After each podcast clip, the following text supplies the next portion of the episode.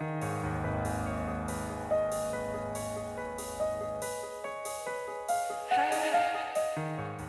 nombre es Mauricio Lechuga y te doy la bienvenida a octubre, el mes de los breviarios cadavéricos, en el que te compartiré una creepypasta o leyenda urbana todos los días.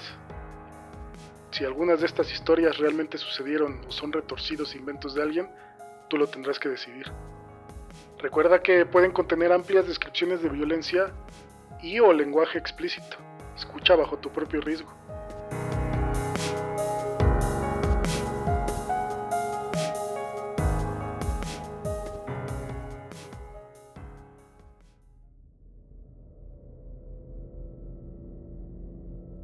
El sol había bajado hace tiempo y él se encontraba en su lugar favorito, en cuclillas sobre el techo de un antiguo edificio, antes usado como escuela. Desde allí bien podía observar. La noche se cernía en su punto más profundo, más cercana a la madrugada que al decaer del astro. La calle no estaba transitada, pero no faltaba quien trabajara en jornadas largas terminando al amanecer. Era la hora perfecta. La desolación de las calles, los oscuros callejones y la imposibilidad de escapatoria prometían éxito en encontrar una posible víctima. Se sentía ansioso, excitado, deliciosamente hambriento. La impaciencia lo animaba con cada segundo que pasaba. Sonrió ante la vista de una silueta acercándose sin prisa, más bien con pereza. Pudo distinguirlo bien a escasos metros de distancia. Era un muchacho. Hizo una pequeña mueca de desagrado ante la desilusión. Generalmente prefería mujeres, pero su apetito demandaba un bocadillo. Hoy definitivamente no era su día. El muchacho seguía su camino adormilado, con los párpados sutilmente caídos por la fatiga tras un día de trabajo agotador.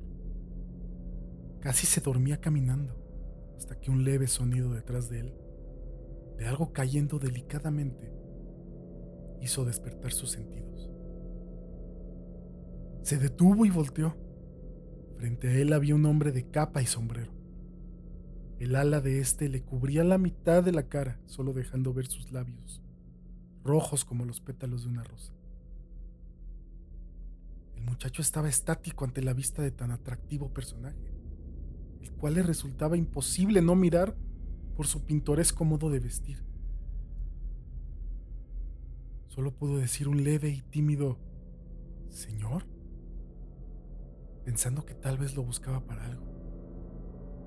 El otro sonrió de una manera lenta, deformándose hasta convertirse en una monstruosa sonrisa que dejaba ver dientes y colmillos afilados cuyo color era tan blanco y brillante como el mármol pulido.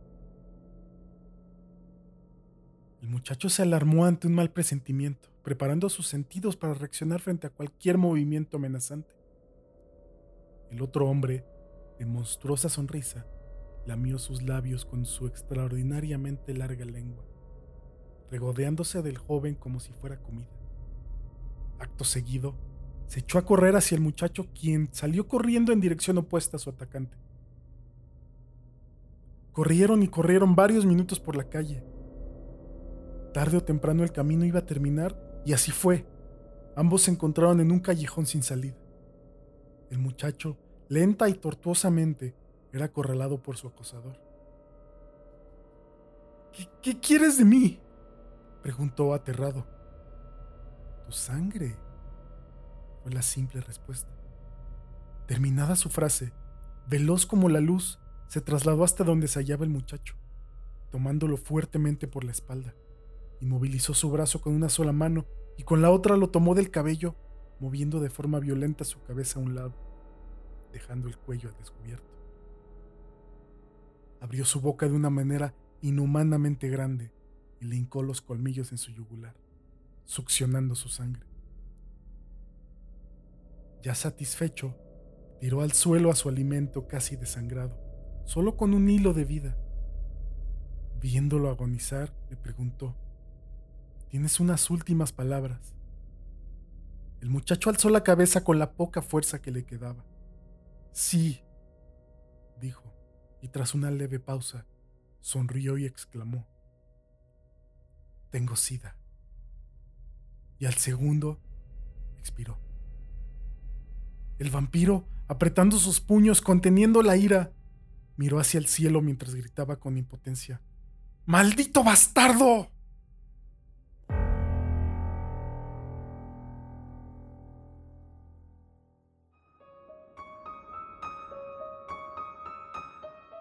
Para que no te quedes sin escuchar ninguno de los breviarios cadavéricos que se publicarán en todo octubre, suscríbete en tu aplicación favorita, Apple Podcast, Spotify, la que sea.